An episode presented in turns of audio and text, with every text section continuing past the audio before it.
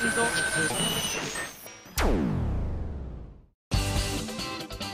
井あさみのシンガーソングゲーマー。皆さんこんにちは。今井あさみの SSG 今回で146回目なんですけれども、えー、アロマオブハピネスのキャンペーンツアーお越しいただいた方本当にどうもありがとうございました。実は、えー、東京のイベントの後に皆さんが来てくださった会場で今回のラジオ収録させていただいております。であの皆さんも予告動画を見ておやって思った方いらっしゃるかもしれないんですけどもいつもと違うところで撮っていてちょっとステージの中で1人寂しく没ねみたいな感じだったので びっくりされたかもしれないんですけれどもそんな感じの、えー、時間でお撮りしてますよ。ということは皆さんもうお気づきですね。ちょっとこちらのメール紹介します、えー、こちらハンドルネームマッドマックスさんからいただきました。ありがとう。 Artery Vein のファーストアルバム予約しやした。なのでゲストに Artery Vein 呼んでねと。ありがとうございます。分かってますね。タイミングとか全てえー、上がってくださってるということでとっても嬉しいです。そうなんです。予告動画も上がってますが実はミュージックパズルのコーナーになんとあの有名な Artery Vein さんがゲストに来てくださることになりました。嬉しいですね。なんか聞いたところによると初めてのアルバムを出されるということでこちらのねお話も聞ければと思っておりますので私のインタビューを期待しててください。はいというわけでこちらは後のコーナーなのでそれまで、えー、私と一緒にこの時間を楽しんでいただきたいと思います。では、えーと、そのツアーに来てくださった方からのメール紹介していこうかなと思います。えこちらハンドルネームサザレさんからいただきました。ありがとう。えミンゴスこんばんは。こんばんは。先日名古屋で行われたセカンドアルバム「アロマ・オブ・ハピネス」の発売記念イベントに参加してきました。前日の大阪でのイベントのフリーダムっぷりを聞いていたので期待半分不安半分で開演を待っていたのですが蓋を開けてみたらいやひどかったかっこ褒めてます笑い。もっと上手に褒めて。ビンゴスが客いじりが好きなのは知っていましたがステージにお客さんを挙げて質問とか無茶ぶりがメインのイベントというのはさすがに初めて見ました。特に最初の方はお客さんの初恋の話や職業を聞いてみたり年齢を聞いてみたりとどこの婚活パーティーかと思いました。そっか婚活パーティーってこういうこと聞いたりするの？初恋とか聞いたりとかするのかな？なんか聞きたくなっちゃったんだよね。そしたらあの最初に出てきてくださった方椅子の後ろにね番号の入った紙を貼っておいてその番号順にステージの上に出てきていただいたんですけどもう本当に皆さんねあの急なことだったのにもかかわらず本当に皆さん流暢におしゃべりいただきまして最初はねあの話せなくなっちゃってどうしてもどうしても勘弁してくださいっていう方がいたら無理強いさせないで、えー、予備の方っていうのを用意していたので その次の方って言おうかなって思っていたのにもう本当にまるであの事前に打ち合わせをしたかのようなトークが聞けたので私としてもすごく楽しかったんですけれどもあの職業を聞いた方なんかはすごくあのイベントとかラジオでもね常連さんの方だったんですけど実は私あのあの方の職業はうっすら知っていたんですねお手紙とかでいただいて知っていたんですけれどもなんかあのあのスタッフとかが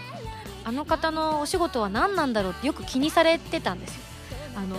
いつもね番組とかあの私の CD の発売記念イベントとかなんなら沖縄のイベントとかにも来てくださったりしていたので普段何をしている方なのかなって言って私はあのお手紙でいただいてたのでこういうお仕事らしいですよみたいなことは言ってたんですけれども、まあ、本人の口から聞いてみようかなと思って。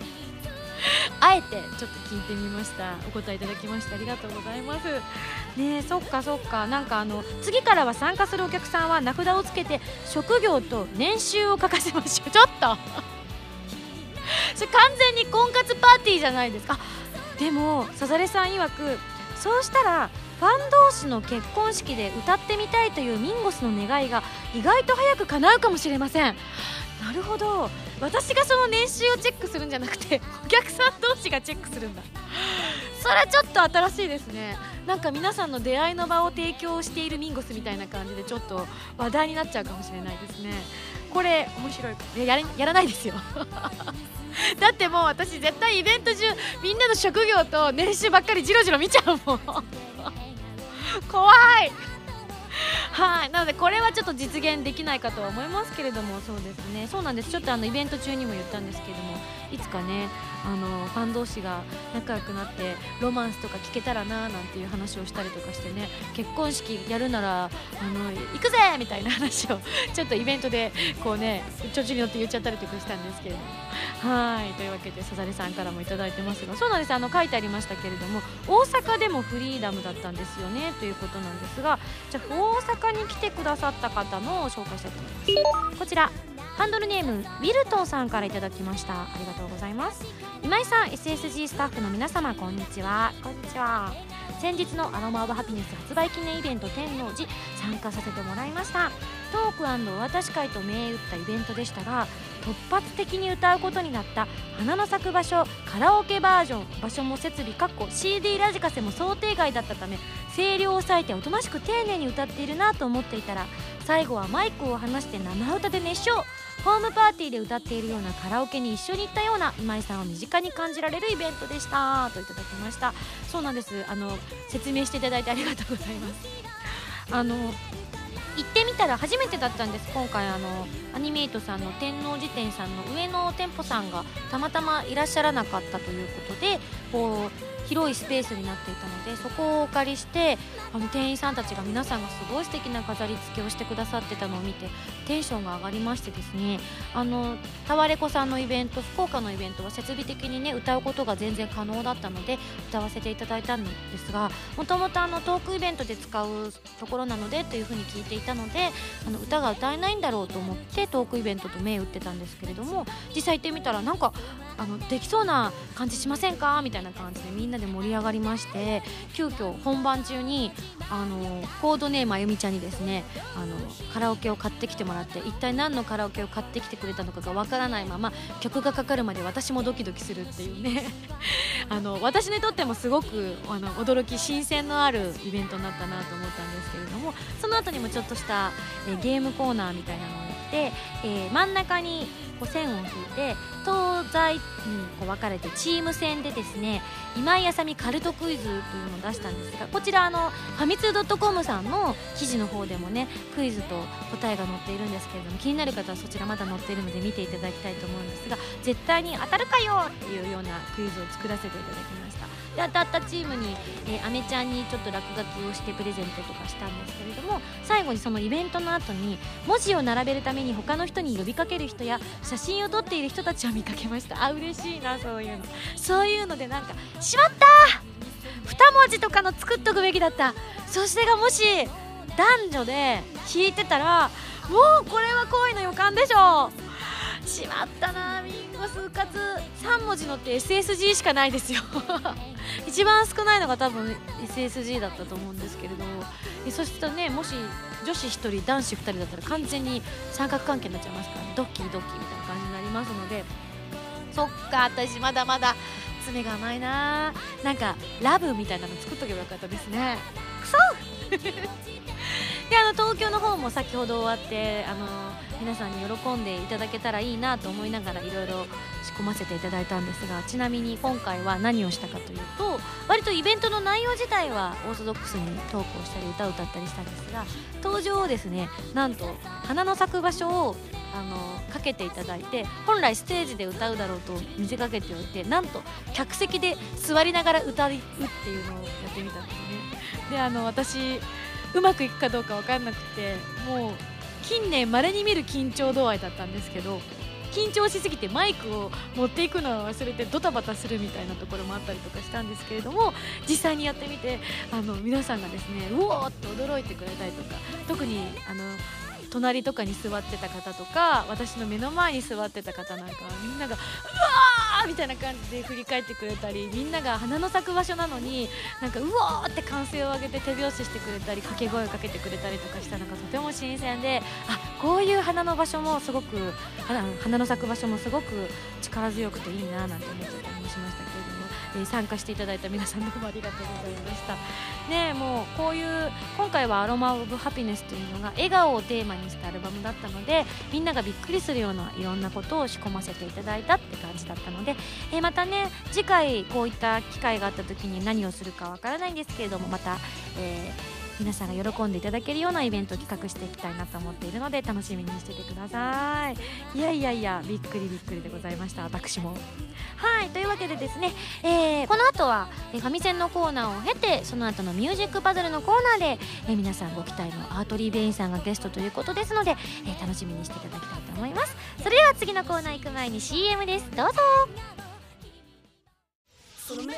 静と動響き合う2つの個性。 Artery Vein。こんにちは。ベインです。Artery Vein の待望のサードシングル PSP 用ゲームソフト「コープスパーティブック・オブ・シャドウズ」エンディングテーマ「パンドラの夜」が好評発売中。カップリングには儚くも力強いバラードただ一つの物語を収録。私たちの紡ぎ出す鼓動に酔いしれてください。今井あさみセカンドアルバム「アロマ・オブ・ハピネス」が好評発売中です。シングル未発売曲3曲アルバム用新曲3曲を含む全13曲を収録しています。タイトルチューン「アロマ・オブ・ハピネス」は一日の始まりをイメージした元気になれるハッピーな曲です。ブルーレイディスク付き初回生産限定版 DVD 付き版には子供の笑顔がまぶしいミュージックビデオも収録してますよ。一生懸命作り上げた素敵な楽曲の詰まった一枚に仕上がっているので皆さんぜひ聴いてみてくださいね。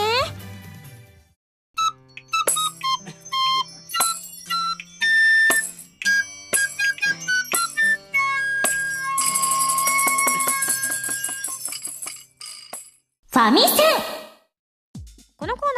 ファミツー .com 編集部から派遣された謎の司令官みおちゃんがおすすめするゲームを真のゲーマーを目指す私今井あさみが実際にプレイして紹介するコーナーでございます。前回の指令書に書いてあったおすすめゲームはチューンソフトさんから2月16日に発売されるプレイステーションビータと任天堂 3DS 用ソフト極限脱出アドベンチャー全人死亡です。というねすごく興味深いタイトルなんですけれども、えー、どんなゲームかと申しますと任天堂 d s で発売された、えー、極限脱出9時間9人9の扉という作品の、えー、スタッフが手掛ける新作アドベンチャーゲームということで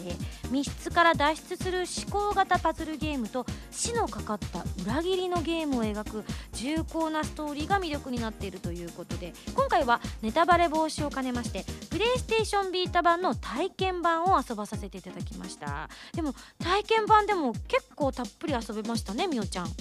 はい急に入りましたね。大丈夫ですか？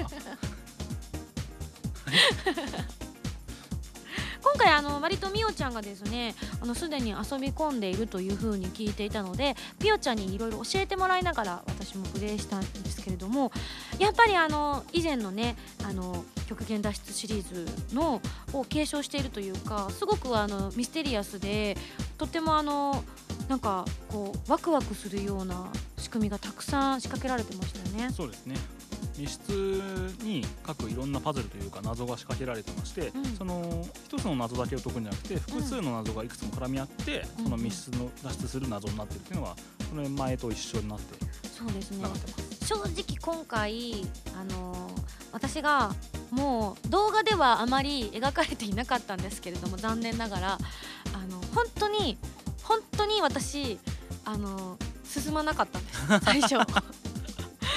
あの多分まだそのなんだろうこういう風に進めていくといいよっていうのがまだまだあの私ちょっとおかしなことになってましたね。すぐ部屋から出たりとか。あそうですね。最初慣れるまでちょっとそうですね。だったのでみおちゃんがなんかお母さんのように海外しくですね あ今さんここはこのように行くといいかもしれませんって言ってヒントを教えてくれてたんですけれども何やら聞いたところによると私が遊んだ体験版っていうのはあれなんですよね。ハードモード。そうですね。あの密室脱出ゲームのところで、うん、ハードモードとイージーモード難易度が2種類ありまして、うんうん、あのそういうのは得意な人はハードモードで、全部自分で考えてやっていく歯応えあるのが楽しいんですけど、それがどうしても苦手な人って難しい人っていると思うんで、そういう方はイージーモードを選ぶと、一緒に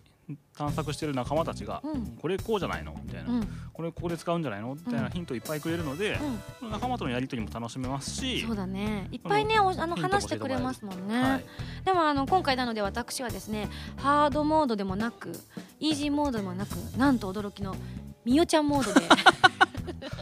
新しいモード新しいモードをちょっとあのね作成してしまいましたけどみおちゃんにいろいろ手ほどきを受けながらですね進めましたが本当にあの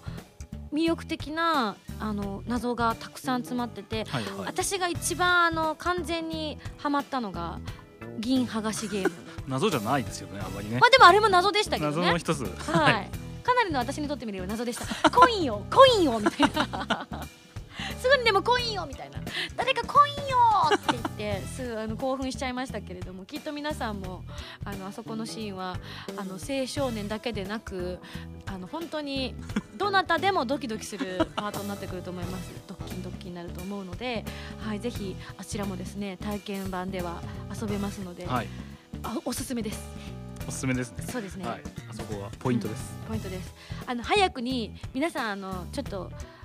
謎解きをね分かってしまったがゆえにあの先にそちらを進めるのはあまりお勧めしませんがね。全部剥がされまずは欲望の向くままっていうのがいいんじゃないでしょうかね。はい。他にもですねあの私は今回脱出をするモードをそうですね、あうん。の体験版は脱出パートとノベルパートっていうストーリーはあってストーリーの方はあの読んでフルボイスで読むだけなんですけども、うんあのゲームの方ではうん。うんそのメンバーとうん。騙し合いというか心理戦みたいなのがあって、へその相手を裏切るか協力するかっていうその2択のゲームが AB ゲームアンビレックスゲームっていうのがあるんですけど、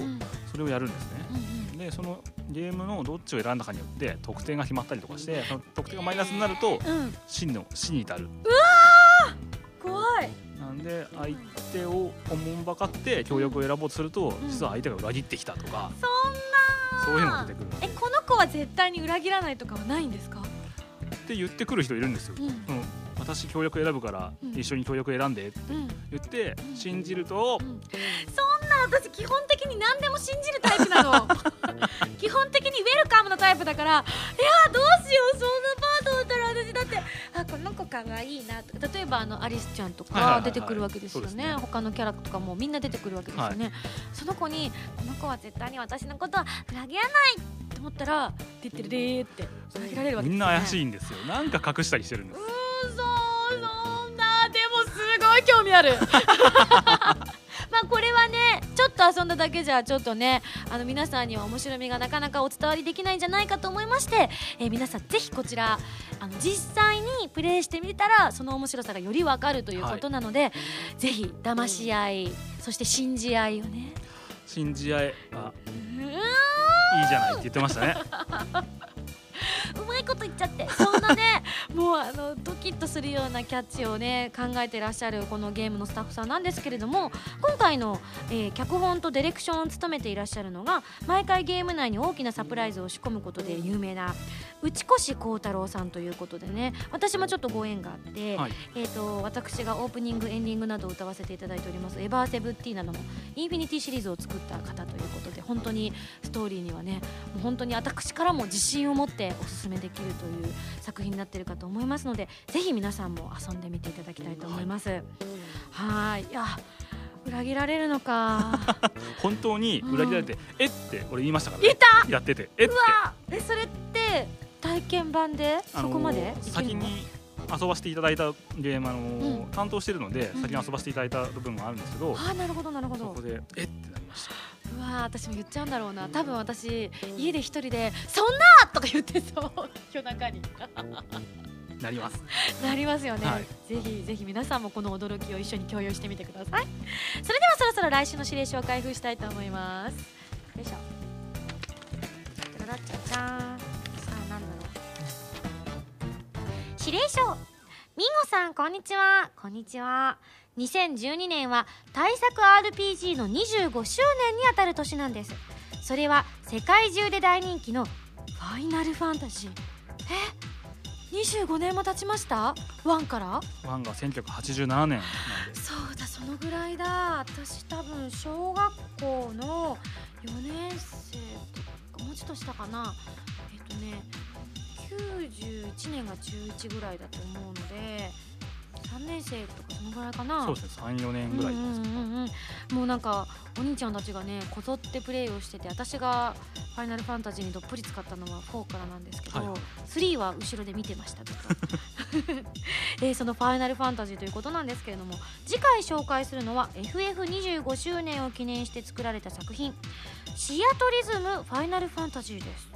えー、FF1 から、えー、FF13 までの人気楽曲を収録したリズムアクションゲームですよ。ミンゴスさんの FF の思い出を交えて遊んでくださいね。それでは頑張ってね。謎の司令官みるちゃんよりといただきました。私もなんだかんだでほとんど FF は遊ばせていただいているので、そうです。ね思い出はかなりたっぷりがっつり詰まっているので。えその曲をリズムゲームにしてるそうですね音ゲーですねいわゆる。うわちょっと楽しみ。どの曲もね私その曲を聴くと目を覚まさなきゃって思う曲とかありますよ。目覚ましいみたいな曲とかあるのでちょっとねその曲が入ってるといいなと願いながらプレイしたいと思います。それでは来週のゲームはシアトリズムファイナルファンタジーに大決定。以上ファミセンのコーナーでした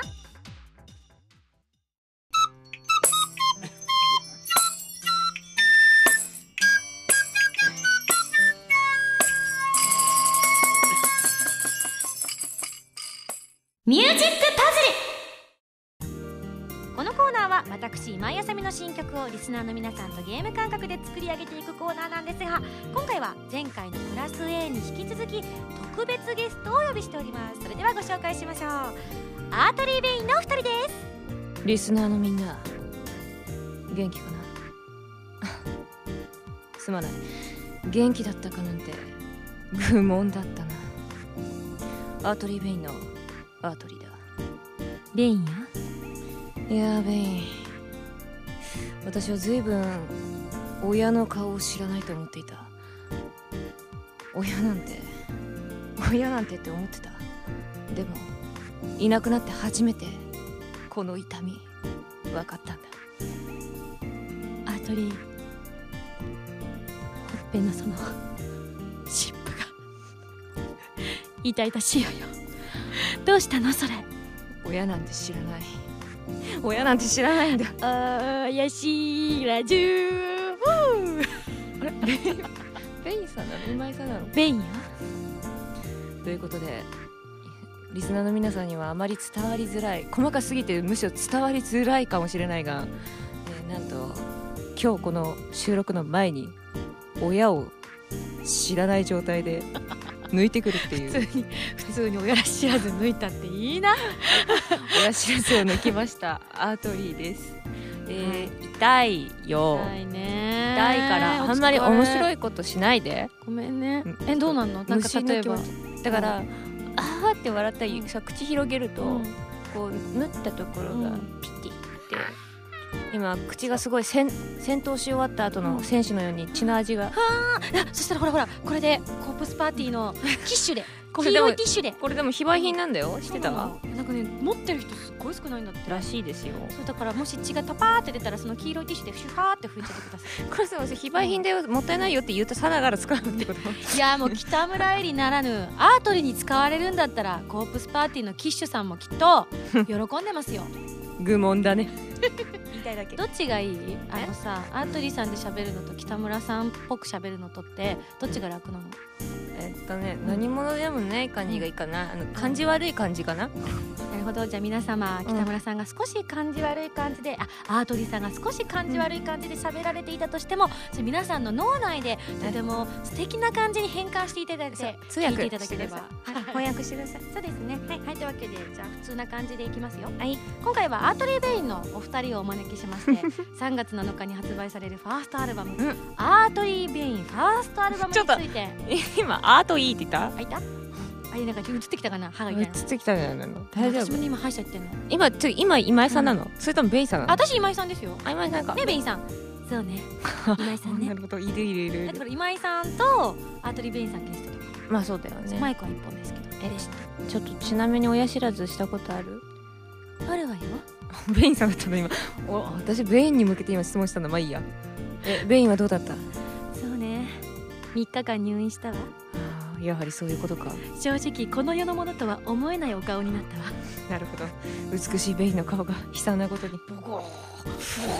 わかりやすいわかりやすい音声だったね。まあそんなそんなねあの大変な思いもしましたが、はい、大丈夫？あのリスナーの皆さんあの安心してください、 Artery Vein ファーストアルバムの収録される、まあ、新曲録り下ろししたんですけども、はいちゃんと親知らずする前によかったね。させていただきましたのに。さすが持ってますねアートリーさん。いやね本当にあの、うん、 Artery Vein の収録あるのに親なんか抜いてらんないと。いうところで。でも確かさ、うん、その新曲撮る時にもちょっと言ってたよね、うん、あの痛いな痛い痛いそう、あのちなみにねこの抜いた親知らず、症状痛いなって症状現れたのが、ね、約2年越しなんでね、あそうななんだ。かんだでこうねいろいろなお仕事させていただいてて、こう駆け抜けてきたスケジュールだったから、ね、なかなか親知らずってなるとね、ね、怖いよね抜くとなると。こう喋る仕事はね特にね。なかなか決断できないよね。本当は痛くない時にさっと抜いちゃう方が、ね、症状的にも楽で済むんだけどね、なんかねいよいよほっとくと後遺症になっちゃうよっていうところの診断があったからちょっと急遽抜かせていただいたわけなんですけども、まあ、でもね今は思ったよりは腫れてないんだけど、そうね。今はなんかあのその人によるんですかね、あの当日腫れる人と、あの23日後からわーってなってくる人といらっしゃるらしくて、私はどう間違いなく私がその入院して3本同時抜きしたんですけど、うん、その時に先生に言われたのは今井さんはおしゃべりなんであのすぐ喋りたくなっちゃうと思うけどなるべく黙ってねって言われたんですけど中村さんなんと親知らず抜いた後、はい、別のお仕事もこなしてのこの現場。えそうです。あの仕事がないと死んじゃうんで。そうね。そういいんです、うん。必要とされるまで働き続けます、ね、口から血を流します。あのこういうのって思い込みだから、晴れないと思ったら晴れませんから。晴れてないです。晴れてないです。晴れてないです。アートリーは一生晴れません。そう。だから何が言いたいかっていうとちょっと親知らずの話題をちょいちょい挟みすぎて、うん、リスナーさんに伝わりづらいと思うんですけど、うん、アートリーベインのファーストアルバムは出るんだ。それが3月7日なんだ。そうなんです。みんなの日です本当だ。みんなの日、うん、みんなの日。にみんな買ってくれ。ということなんですね今回のアルバムのタイトルが「アートリー・ベイン」っていうことだからさ、うん、なんか最初聞いた時どう思った？そうだね、うん、えっとプロデューサー、うん、やべギリギリ情報出さなきゃどうしようどうしよう、まあ、とりあえずアートリーでいいかみたいな感じで出たのかな。あー実際どうだったんでしょうね。あすいませあ大変だ来た。北村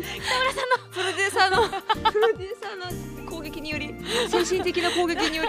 とても歯が痛い状態。そうだね。ダメだ無我の境地ちょっと今私のねちょっと私、北村さんって意外と真面目なところとあの、お茶なんぽらんなところ二面性一応ある設定なんですけど、あの一応まあそんな、おおいおいそんなことねえよっていうプロデューサーのちょっとかっこいい言葉を拾ってやろうかなっていうところで、まあ、適当につけたんじゃないのっていう流れに今してみたんですけど、本当だったんだよね、うん、ちなちなみにその後にああ分かりやすくていいよね。って自分で言ってらっしゃいましたね プロデューサーが。そんなバカなみたいな。大丈夫？今から変える、うん、変えないでもね私思ったの。今回あのアルバム用の新曲もね取り下ろししたじゃないですか、はいうん、タイトルさらっと言えます？せ。せせせさささささささささささささささ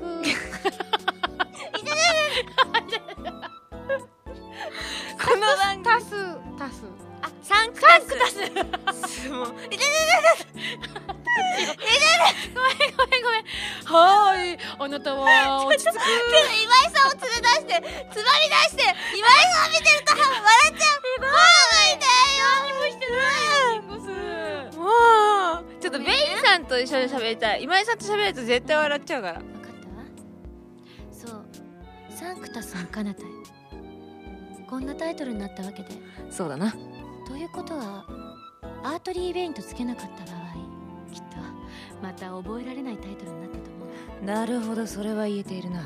そう思えば Artery Vein というタイトルはベストなんじゃないかしら。そうか。ということはまあちょっと気が早い話をするがベイン。我々がまたこのまだ発売になってないがファーストアルバムを経て次にセカンドアルバムを出す時それはアートリー・ベイン2とかになるのか？いたいたいた自分で言って面白い。いたいたいたい。たいたいたやばい口の中も血だらけですよ。そうね。っていう心配はあるんだが大丈夫か？その辺はベインアートリーとかになるのか？ちょっともじるのか？その時は少し小難しいタイトルを募集したらいいんじゃない？なるほど。なんか SSG とかでそうね。募集すればいいのかそれがいいと思う。なるほど。じゃあ深く考えずにあの覚えやすいというところとまあ我々のねあの存在もこうこのアルバムを持って皆さんに知ってもらえるというところでは自分たちの名前を付けるのは妥当かもしれないな。そうね、うん、じゃあさっきのサンクタスの彼方収録はどうだった？そうだな。あの相変わらず我々は2人で同じ日に同じ時間同じ場所で収録をするわけなんだがまあ今回は私アートリーの方からレコーディングをさせていただき今回どうやらつるっとこう主戦というか主にメインのところを全部歌ってしまうというレコーディングだったので非常になんだか不思議な感覚だったな。そうね普段はお互いがまずメインパートを取ってその相方がまたメインパートを取ってハモリパートをおのおのまた取っていくっていう取り方だものね、そうなんだよこれはあれか？この新曲なぜこうメインをつるっと2回2人とも取ったというのは？それは今回のアルバム、うん。アートリーバージョンとメインバージョンが入るらしいわよ。なんだ？とまた痛くないわよ。痛い。言ってて痛かった痛かったね。そうなの。というわけで今回ね、うん、あのアートリーバージョンとメインバージョンを同時に撮るということだったのでおのおの初戦から撮らせてもらったんだけどやっぱりあの私その出来上がったものも実は先日聞いてみたんだけれども、本当におのおのの味がすごく出てて魅力的な感じに仕上がってて、うんうん、また別にその2人で歌っているバージョンもまた違うパワフルさみたいなのがあって、うんうん、あの3種類一度に楽しめるっていう意味では本当にこのアルバムはとても聴き応えがあるなっていうふうに感じたわね。確かに。なんかあの本当に感覚的に一人で歌う寂しさみたいなのもちょっとあったんだけども、うん、まあでもやっぱり自分に持ってるものと持ってないもののねまずユニットっていうところがあるので、やっぱりねあのベインのその歌声というか作り出すその一曲の世界観っていうのと自分が作り上げるもののねまた毛色が違うからとても楽しい感じに仕上がりました、ね、私はアートリーバージョンが本当に好きだわ。だってベインったら、出てきて撮り終わってきたらソファーに寝そべりながら「これはねアートリーさんの曲だよ」それぐらい良かった。言ってくれたんだよ。本当にすごく好きでついつい真似しそうになる私がいてそれをこらえるので必死だったわついあ今のフレーズすごいかっこいいと思って、うん、でも真似しようとするとなんかベインさんっぽくないから、うん、なんかベインさんっぽさベインさんっぽさって言ったらどんどん激しくなっていったわ、うん、意外と結構割とあれだよね、なんだろうな前のめりな感じにそうね。なってたかもねベイン的には、なんか本当に味が違って、とても楽しんでいただけるんじゃないかなと思います、はい、えちなみに今回の、えー、ジャケット撮影なんだけど、鍾乳洞の中で行われたって聞いたけど ちょっと私いたけど。私いたわ。今今井さんなの？ベインさんの声で聞いたけど 間違えた。鍾乳洞の中で撮ったんだよねハトリーベインさん。そうだね。そうらしいよ私もね、うん、あのちょっとアトリさんがあまりにも歯が痛いらしいので、うん、ねちょっとお休み二人にちょっとお休みいただいて。いただいて話しますけど、あのなんか今回もあのスタジオの中で、えー、撮影をするということを聞いていたんですけど、なったのでまあなんかイメージ的には、まあ壁バッグというかね、ねロールを引いたりとか、あのそういうところだったのかななんては思っていたんですが、しっかりと奥行きのあるスタジオで。びっくりしましたね。しかもあの私なんかは私というかベインさんなんかはすごく高いヒールとかを履いていたから、うん、そうなんか坂道を登るのがもうなんかおばあちゃんみたいな感じでひっこひっこって上がってみんなが「ああ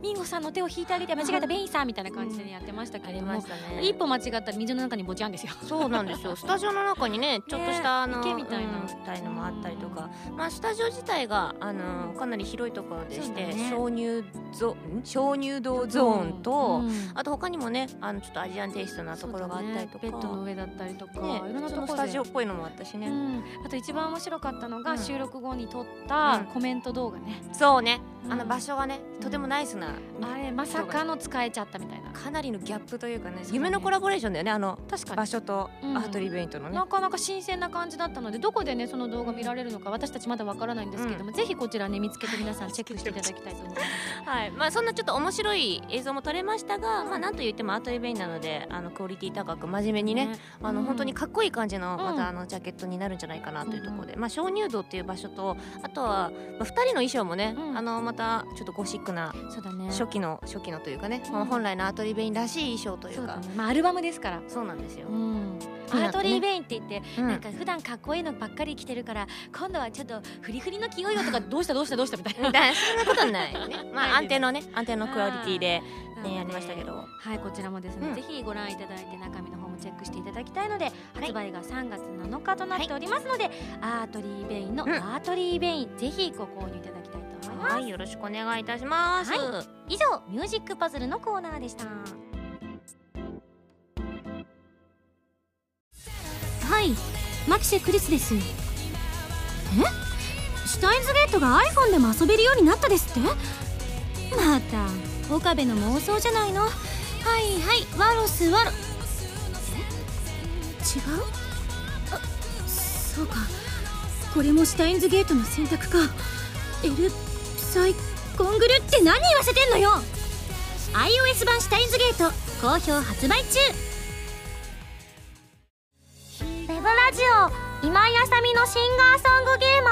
ボー。SSG スタッフ揃って沖縄ロケに行ってきたそうです。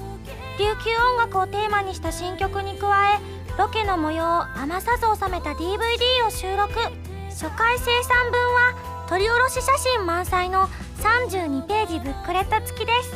今井あさみの SSG 沖縄ステージ好評発売中。ハイサイ沖縄。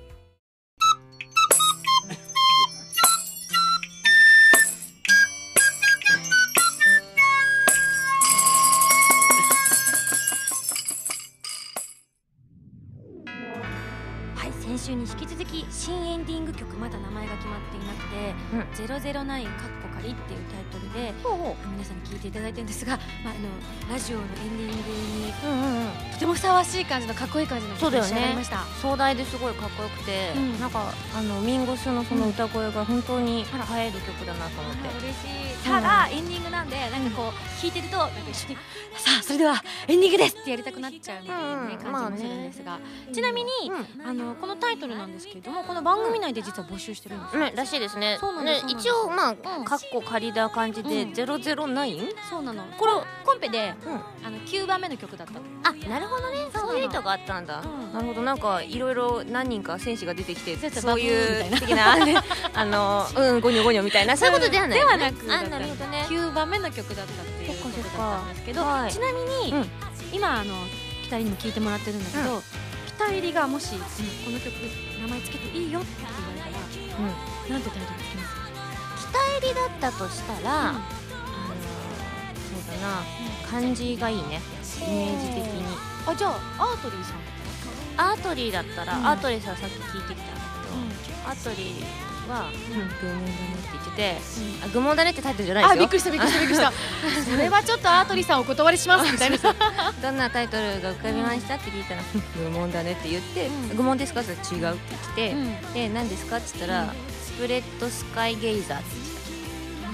SSG にちょっともじりたかったらしくて、あの頭文字が SSG になるやつの単語を合わせたかったって言っててであとアトリさんの印象的には、まあ、歌詞の内容と雰囲気も割とちょっとこう旅人な感じじゃないですか。だったりとかこう孤高のなんかこうセンスというか雰囲気。がこうすごいあって。だけどそのリンゴスの持っている歌声と曲の世界観すごいなんか広いところっていうか広がりのある曲だったらしくてであの広空に広がるっていうスプレッドスカイっていうのがまず出てるかっこいい。であそういえば SS じゃんっていうところになったらしくて、あと GG つけとくか。うん。ってなるところであとでさ一緒。ゲイって。やめて。だけどそれはちょっとダサいねって話になって。であのなんか歌詞の内容の中でその前のめりにその突き進む感じの、うん、芯の強い、うん、セリフあセリフじゃない歌詞だったりとかが入っていたりとか、あといろんな人のこうなんかこう視野を広く持った人のが主人公っぽい歌だなと思って、うん、なんか観測者っていう単語が出てきたみたいででゲイザーってつけたらしいよ。かっこいい、スプレッドスレッドスカイゲイザーあ違うレーザーでもなんかちょっとあれだよねアニメ始まりそうな感じの。まあ 曲がね。アートリーさんほらすごいちょっと中二だからさ。キラリンみたいな感じだもんね。私あの占いであのあなたは精神年齢小学6年生から一切買ってませんって言ってたから中二も至ってないからちょっと中二っぽい感じがねタイトルが思い浮かばなくてでもかっこいいですね。でもこういった形で皆さんも本当に熱い思いでたくさん応募してくださったんですが、ね、そうですね、うん、ただアートリーさんにちょっとお伝えしていただきたい、うん、この放送があった頃にはなんと、うん、締め切りが過ぎてます。あっちいたたたた。またこの番組なんなん？私ゲストいた聞いといてなんだけどもう締め切りすぎちゃったえー、じゃああれだったんだけどな。すごい説明したところ、あれでしょ？早回しでしょ？こうきっとキラキラキラキラってここで切り返しのとこからでしょ？まあ、まあ、いいけどね。ありがとう、ね、聞きたかったんだちょっと聞いてみたかったんだ、まあ、まあでも決まってんだったら本当ねあの素敵な歌詞に、ね、あのタイトルになるようになってますよ、厳正なる、えー、審査をさせていただいて、タイトル決めたいと思いますので、皆さんも楽しみにしててください。それではここで、えー、北入さんからの告知事があるということで聞いておりますのでぜひお願いいたしますありがとうございます、えー、本当にこの、えー、放送も直後になるんですけれども、うん、2月の8日にですね私北村絵里の、えー、サードシングル「ハッピーガール」が発売されます、えー、各ですね、うん。店舗特典さんの方も気合を入れさせていただきまして、いろんなあの種類のブロマイドをつけさせていただいたのでいろんなところでねあのお買い求めいただければななんて思ってるんですけど。今回の PV 見たけど、はい、神だね。マジですか？超可愛いやば。でも頑張ったね。よしよしってして、するする。あのでも右左ほっぺは触らないようにするね。そうだね。撫でない よしよしかあってなる そうなんですよ。私ねあのツインテの機体がすっごい好きです。そう一応ねメインはねあのツインテの私なんですけどこのあのハッピーガールという曲がえっとテレビアニメパパの言うことを聞きなさいという1月から放送開始になってます。アニメのオープニング主題歌になっておりましてで私あのその作品の中でえっと高梨美優という女の子を演じさせていただいてましてそのキャラクターも割とツインテなんですよ。ハーフツインテのキャラクターなのでなんかこう PV とか曲を作るにあたってより作品らしいというか、あいいね。そうもうなんかちょっとこうイメージが湧いてくる。そう自分のこうどなんだろうファン目線でのこの作品に対する同人活動じゃないですけど、ドヤ顔でやってやるぜっていうところで、あのよりキャラクターになりきったりとかであの PV もあの衣装を着替えたりとかしてるのも、あのやってる演じてるキャラクターがおしゃれが大好きって設定が実はあったりするのでだから着替えたりとかしてお買い物してる感じ。あのあれよねセーラーみたいなのもすごい可愛かった。そうそうそうそう。いろんな服に着替えているので、ぜひねあのそんな PV がついているのが初回限定版が、えー、PV 付きで、えー、通常版との、えーと、ジャケット違いになりますので、あのもちろん全部違う写あの写真になっておりますのでぜひコンプリートしていただければななんて思います。2月8日発売されますのでよろしくお願いいたします、す。ねアートリーさんとはまた全然違う路線だから、はい、本当にあのね両方、うん、そうなんですよ。楽しんでいただければと思いますね。お願いいたします。まああとアートリベイのね3月7日のもここれがね大事ですからね。はい、ぜひぜひ皆さんアートリベインのアルバムも3月7日、はい、えー、今までのシングル曲カップリング曲に新曲も収録ということなので、うん、こちらもぜひ予約の方お願いいたします。他にも何かありました？かえっ、ー、とそうですね。ただイベント出たりしてるよ、大丈夫？なんかあれでしょ？もうすぐすぐにまたイベントあったりするんでしょ？そうそうこの放送の翌日に、うん、あのー、イベントを上中さんで見たいの？大丈夫かな？でもねなんか結構、あの出演者が大,、大人数のとこなので、あの適度にブーンってしてるのでそうだね。ピンってやってるもしもしまだその時までいたかったら、みんなこうねあの温かい目で伝えるよ、はい、あ 親知らないからなあの子。そう親知らねえんだな っていうとこね。うちの親はオタクなんですけどね。知られてるんですけどね。まあそんなわけであの近況情報とかなんかは、えっとツイッターとかが一番早いのかなと思いますのでぜひあの SSG も、えっとフォローしてるしフォローし合ってるし、まあ、ミンゴスのフォロワーしてやってるのでぜひぜひそこから見つけてください。よろしくお願いいたします。はいというわけで私の方も少し告知の方させていただきます。アロマ・オブ・ハピネスツアーの追加公演、えー、本日本日あまずやばい今気づいた。やばいよ。やばいやばいやばい。本日の大阪、えー、梅田赤荘に続き来週の2月11日福岡ドラムロゴスで行います。ということで、チケットの方がどうなってるかわからないですがぜひ遊びに来られる方は体に気をつけて遊びに来てください。インフルエンザとかね、流行ってますから気をつけてくださいね、そして3月7日アートリー・ベイさんのアルバムと同じ日なんですけれども、えー、SSG ボーナスステージ第4弾今井あさみの SSG 箱根ステージが発売されます。原由美さんと山本彩乃さんをゲストにお迎えして箱根を満喫しちゃうということで新年早々収録してまいりました、はい、こちらもぜひぜひ皆さんチェックしていただきたいと思います。ちなみにあの発売イベントのチケットはすでに完売しております。皆さんご協力ありがとうございます、ただ各店舗さんごとの予約特典なんかもありますのでこちらもチェックしていただきたいと思います、さっきなんか B2 ポスターのやつ見たんですけど写真見たんですけど、私に見えなくてびっくりしました。え？どどういうこと？それはどういう方面に見えないってこと？綺麗なお姉さんに綺麗だよ。大丈夫だよ。ミンゴス綺麗だよ。いやーちょっと私たまに汚い時もあるけどね。あるある。髪の毛バサーって。ある時もあるけど。それはいないです。よ はいというわけでぜひこちらもチェックしてください、番組では皆さんからのメールを募集しております通歌ギテオタなど各コーナー宛に送ってくださいね宛先はファミツー .com の応募フォームまたはホームページに書いてあるアドレスからメールで応募する際は題名に書くコーナータイトルを本文にハンドルネームとお名前を書いて送ってきてくださいね次回の配信はあーまた当日だ頑張ってね頑張る2012年2月11日土曜日ということであのこのアロマ・オブ・ハピネスのツアーとしては最終公演ということになりますので、最後まで元気に頑張っていきたいと思いますはいそれではまた来週土曜日に一緒に SSG しちゃいましょう。お相手は今井あさみと北村えりでした。バイバイ